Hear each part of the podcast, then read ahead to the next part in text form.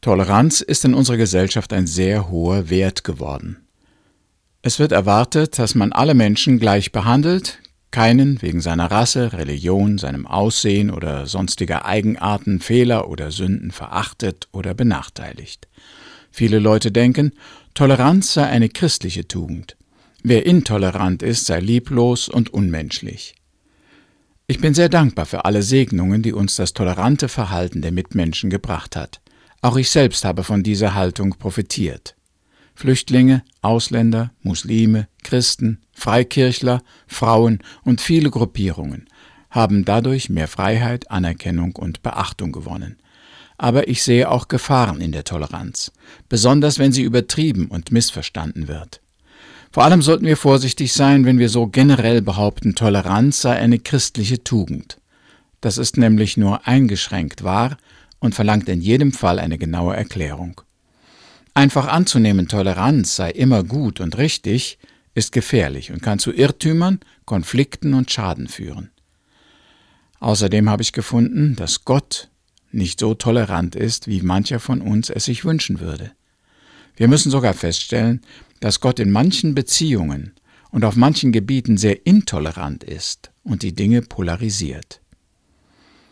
Als Einleitung zu diesem Thema möchte ich einige Verse aus dem Alten Testament lesen, die zeigen, dass Gott nicht immer und nicht allem gegenüber tolerant ist. Aus 5. Mose, Kapitel 11, von Vers 26 an, lese ich einige ausgewählte Verse nach der Guten Nachricht Bibel. Es sind Worte, die der Herr seinem Volk sagen lässt, als es vor den Toren des Landes steht, das Gott ihm zugedacht hat und das wir heute als Israel kennen. Gott sagt da, ich stelle euch heute vor die Wahl, wollt ihr Segen oder Fluch? Der Segen wird euch zuteil, wenn ihr die Weisungen des Herrn eures Gottes, die ich euch heute verkünde, befolgt. Der Fluch trifft euch, wenn ihr sie missachtet, wenn ihr den Weg, den ich euch weise, verlasst und euch anderen Göttern zuwendet, von denen ihr bisher nichts gewusst habt. Wenn der Herr, euer Gott, euch in das Land bringt, das ihr jetzt in Besitz nehmen werdet, sollt ihr die Segenszusagen auf dem Berg Garizim und die Fluchdrohungen auf dem Berg Ebal ausrufen. Und dann in 5. Mose 12, Vers 1 bis 5, ich verkünde euch jetzt die Gebote und Rechtsbestimmungen, die ihr befolgen müsst in dem Land, das der Herr, der Gott eurer Vorfahren, euch geben wird. Sie gelten, solange ihr in diesem Land lebt. Zerstört alle Opferstätten auf den Bergen und Hügeln und unter den heiligen Bäumen, an denen die Völker, die ihr vertreiben werdet, ihre Götter verehren reißt die Altäre ab, zertrümmert die Steinmale, verbrennt die geweihten Pfähle und stürzt alle Götzenbilder um. Nichts darf mehr an die fremden Götter erinnern. Ihr dürft es auch nicht den Völkern des Landes nachmachen und den Herrn euren Gott an solchen Städten verehren. Ihr sollt vielmehr zu der einen und einzigen Stätte kommen, die er im Gebiet eurer Stämme auswählen und dazu bestimmen wird, dass sein Name dort wohnt. Soweit einige Verse aus 5. Mose, Kapitel 11 und 12. Das klingt aber ziemlich intolerant, nicht wahr? Nur noch einige Verse aus dem Kapitel 27 von Vers 14 an. 5. Mose 27, 14. Danach sollen die Leviten allen Männern Israels mit lauter Stimme zurufen. Fluch über jeden, der sich aus Holz oder Metall ein Gottesbild anfertigen lässt, ein Werk von Menschenhand, das dem Herrn zuwider ist und es heimlich aufstellt das ganze Volk sagt Amen. Fluch über jeden, der seinen Vater oder seine Mutter missachtet. Und das ganze Volk sagt Amen. Fluch über jeden, der den Grenzstein zwischen ihm und seinem Nachbarn verrückt. Und das ganze Volk sagt Amen. Fluch über jeden, der einen Blinden auf den falschen Weg führt. Und das ganze Volk sagt Amen. Fluch über jeden, der einem Fremden, einer Witwe oder einer Weise ihr Recht vorenthält. Und das ganze Volk sagt Amen. Es geht weiter mit Worten aus der Bibel, die zeigen, dass es Gott nicht gleichgültig ist, was Menschen denken und wie sie handeln. In 5. Mose 28, Vers 15. Wenn ihr aber nicht auf den Herrn euren Gott hört und seine Gebote und Weisungen, die ich euch heute verkünde, nicht befolgt, wird nicht sein Segen, sondern sein Fluch über euch kommen. Missgeschick wird euch verfolgen in der Stadt und auf dem Feld. Unglück wird euch begleiten, wenn ihr auszieht und wenn ihr wieder heimkehrt. Der Herr wird einen Fluch auf euer Tun legen, er wird euch so verwirren, dass euch nichts mehr glücken wird. Weil ihr den Herrn mit euren bösen Taten beleidigt und euch von ihm abgewandt habt, wird es in kürzester Zeit mit euch zu Ende sein. Er wird euch strafen mit Wahnsinn, Blindheit und Geistesverwirrung, so dass ihr am hellen Tag umhertappt wie Blinde. Nichts mehr wird euch glücken, ihr werdet unterdrückt und ausgebeutet werden und niemand wird euch beistehen. Die Fremden, die bei euch leben, werden ihren Besitz vergrößern und immer mehr Einfluss gewinnen, während es mit euch immer weiter bergab geht. Ihr könnt ihnen nichts mehr leihen, sondern werdet von ihnen borgen müssen, und schließlich werden sie die Herren sein und ihr die Sklaven.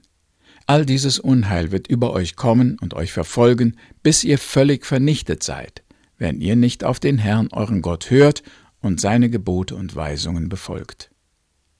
Soweit die Texte aus 5. Mose nach der Guten Nachricht Bibel.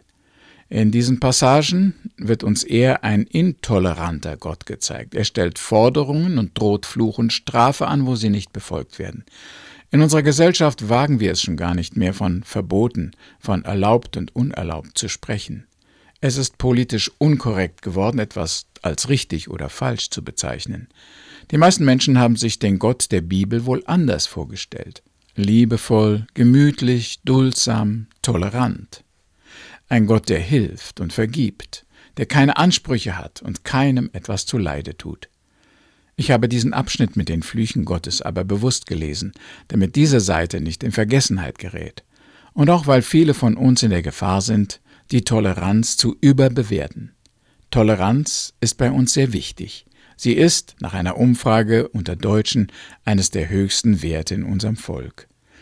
Ein jeder möchte als tolerant gelten und er möchte mit Verständnis und Toleranz behandelt werden.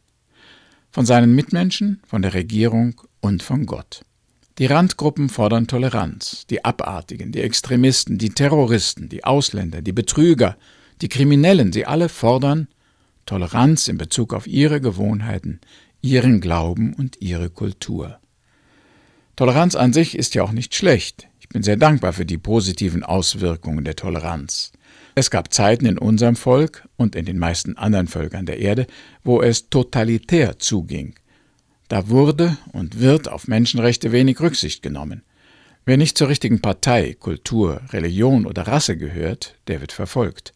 Wer anders aussieht, anders spricht, anders denkt, wird abgelehnt und ausgeschlossen. Diese Situation haben wir in vielen Ländern dieser Erde. Im Nahen Osten sind Menschen ihres Lebens nicht sicher, nur weil sie zu einer Rasse oder einem bestimmten Volk gehören. In Indien werden die Bürger unterdrückt und verachtet, die zu den untersten Kasten gehören. In Marokko, Libyen, Arabien werden noch immer Christen verfolgt, genau wie in Ägypten, Eritrea, im Iran oder in der Türkei. Sie werden benachteiligt, behindert, eingesperrt, gefoltert, nur weil sie nicht zur offiziellen Religion des Landes gehören, weil sie eine Minderheit sind. So könnten wir fortfahren. Wegen der Intoleranz der Regierenden, der Mitbürger oder der Glieder anderer Religionen oder Volksgruppen gibt es heute noch sehr viel Leid auf der Welt. Die Toleranz hat uns viel Gutes gebracht, vor allem Freiheit des Glaubens und Denkens, Sicherheit und gleiches Recht für alle. Toleranz ist aber nicht nur gut. Es gibt da auch manche Probleme, besonders wenn Toleranz nicht richtig verstanden wird und von Egoisten und Radikalen proklamiert und für ihre Interessen interpretiert wird. Ich möchte einige Gefahren und unliebsame Folgen der viel gelobten Toleranz erwähnen. Missverstandene Toleranz führt zur Intoleranz. Nehmen wir nur einige Reizthemen von heute wie Homosexualität, Drogensucht, Abtreibung, Islamismus. Die meisten Leute, die bei uns zu solchen Randgruppen gehören, fordern von der Gesellschaft und dem Gesetzgeber Verständnis und Toleranz für ihre Neigungen. Sie fordern sogar oft noch mehr als nur Toleranz, nämlich Unterstützung, Förderung ihrer einseitigen und manchmal zweifelhaften Interessen. Sie selber sind aber recht intolerant den Leuten gegenüber, die anders denken als sie. Sie protestieren, fordern, kritisieren und klagen ihre Rechte ein. Toleranz wird oft aus egoistischen, selbstsüchtigen Interessen von Minderheiten gefordert und endet in Ungerechtigkeit und Gewalt gegen Andersdenkende. Zweitens, missverstandene Toleranz führt auch wieder zur Unterdrückung, Bestrafung und Benachteiligung. Denken wir an die Religionsfreiheit in Kanada. Sie ist ein sehr wichtiges Thema geworden, seitdem es viele Einwanderer aus Indien, China und arabischen Ländern gibt. Gruppen nichtchristlicher Religionsgemeinschaften im Land fordern, dass sie durch die Christen nicht beeinflusst werden dürfen. Sie empfinden es als intolerant, wenn man ihnen eine Einladung zu einer christlichen Veranstaltung gibt oder von seinem Glauben spricht. Es ist vorgekommen, dass ein christlicher Krankenhauskaplan angeklagt wurde, weil er in einem evangelischen Krankenhaus mit Sikhs oder Buddhisten über Jesus sprechen wollte. Im Namen der Toleranz darf er nicht mehr seines Glaubens leben und davon sprechen. Da führt die Toleranz schon wieder zur Unterdrückung und Verfolgung. In einem anderen Fall wurden Studenten nicht als Lehrer zugelassen, weil an ihrer christlichen Ausbildungsstätte der homosexuelle Lebensstil abgelehnt wurde. In Deutschland wurde ein Verleger zur Rechenschaft gezogen, weil er ein Buch veröffentlicht hatte, in dem körperliche Strafen nach biblischem Verständnis akzeptiert wurden. Christen waren wohl die ersten, die anderen Völkern, Rassen, Religionen und Minderheiten gegenüber offen waren und ihnen in Liebe und Achtung begegneten. Nun ist es bald soweit, dass sich diese Toleranz gegen sie wendet und die Christen ausgegrenzt und unterdrückt werden. Drittens, missverstandene Toleranz führt zu Hass und Gewalt. Irgendwo kommt einmal ein Moment, wo dem tolerantesten Mitbürger der Kragen platzt. Eine Weile kann er sich vielleicht kritiklos ansehen, was sich andere Leute aus Minderheitsgruppen alles erlauben oder was die Regierung sich da gefallen lässt. Aber dann bricht es doch eines Tages los. Gewalttätige, rechtsradikale Gruppen bestehen oft aus Personen, deren Kapazität an Toleranz überstrapaziert wurde. Viertens, Toleranz führt zur Gesetzlosigkeit und moralischem Verfall. Wenn ich Ehebruch, Unzucht oder Abtreibung tolerieren soll, dann dauert es nicht mehr lange, bis ich auch Lügen, Betrügen und Morden toleriere. Ich muss ja auch dem Süchtigen, dem Abartigen, dem Verbrecher gegenüber tolerant sein und darf ihn nicht zur Rechenschaft ziehen. Schon heute ist die Rechtsprechung in Europa durch missverstandene Toleranz so aufgeweicht, dass mehr und mehr Grenzen fallen und die Gesellschaft marode wird. Leider denken viele Leute, sie seien tolerant, wenn sie Gesetzlosigkeit und Unmoral dulden. Sie sehen nicht, wie die Kultur zerfällt. Fünftens missverstandene Toleranz führt zu Rat- und Orientierungslosigkeit. Alles soll richtig sein, nichts darf beurteilt oder verurteilt werden, alles ist erlaubt. Kein Wunder, dass viele Menschen nicht mehr wissen, was wirklich gut und böse, was falsch und richtig ist. Viele Personen suchen aber nach Richtlinien, Geboten, Ordnungen, an denen sie sich ausrichten können. Wenn es das nicht gibt, besteht die Gefahr, dass sie sich eines Tages einen Diktator suchen, dass sie einem Verführer oder Irrlehrer zum Opfer fallen. Toleranz hat ein Engelsgesicht. Sie wird als einer der höchsten Werte in unserer Kultur angesehen. Und sie hat wirklich viele guten und positiven Resultate gebracht. Wir leben in mehr Freiheit und Sicherheit als je zuvor. Aber falsch verstandene Toleranz bietet auch wieder neue Gefahren und Fehlentwicklungen in sich. Toleranz ist gut, wenn sie dazu führt, dass Andersartigkeit respektiert und nicht mit Gewalt bekämpft wird. Toleranz ist aber gefährlich, wenn sie dazu führt, dass alles richtig sein soll und man nichts verurteilen darf. Dass es keine Gesetze, Ordnungen und Strafen mehr geben darf. Dass man gar keine Meinung mehr haben darf oder dass man sie nicht äußern darf. Und dass man im Namen der Toleranz verfolgt wird. Es wird immer Dinge geben, die uns viel bedeuten und die wir verteidigen müssen. Das werden Ausländer verstehen müssen. Es wird Forderungen geben, auf die wir als Christen oder Staatsbürger unseres Landes nicht verzichten können. Ich meine damit Gesetze und Regeln, die unsere Gesellschaft vor dem Zerfall bewahren.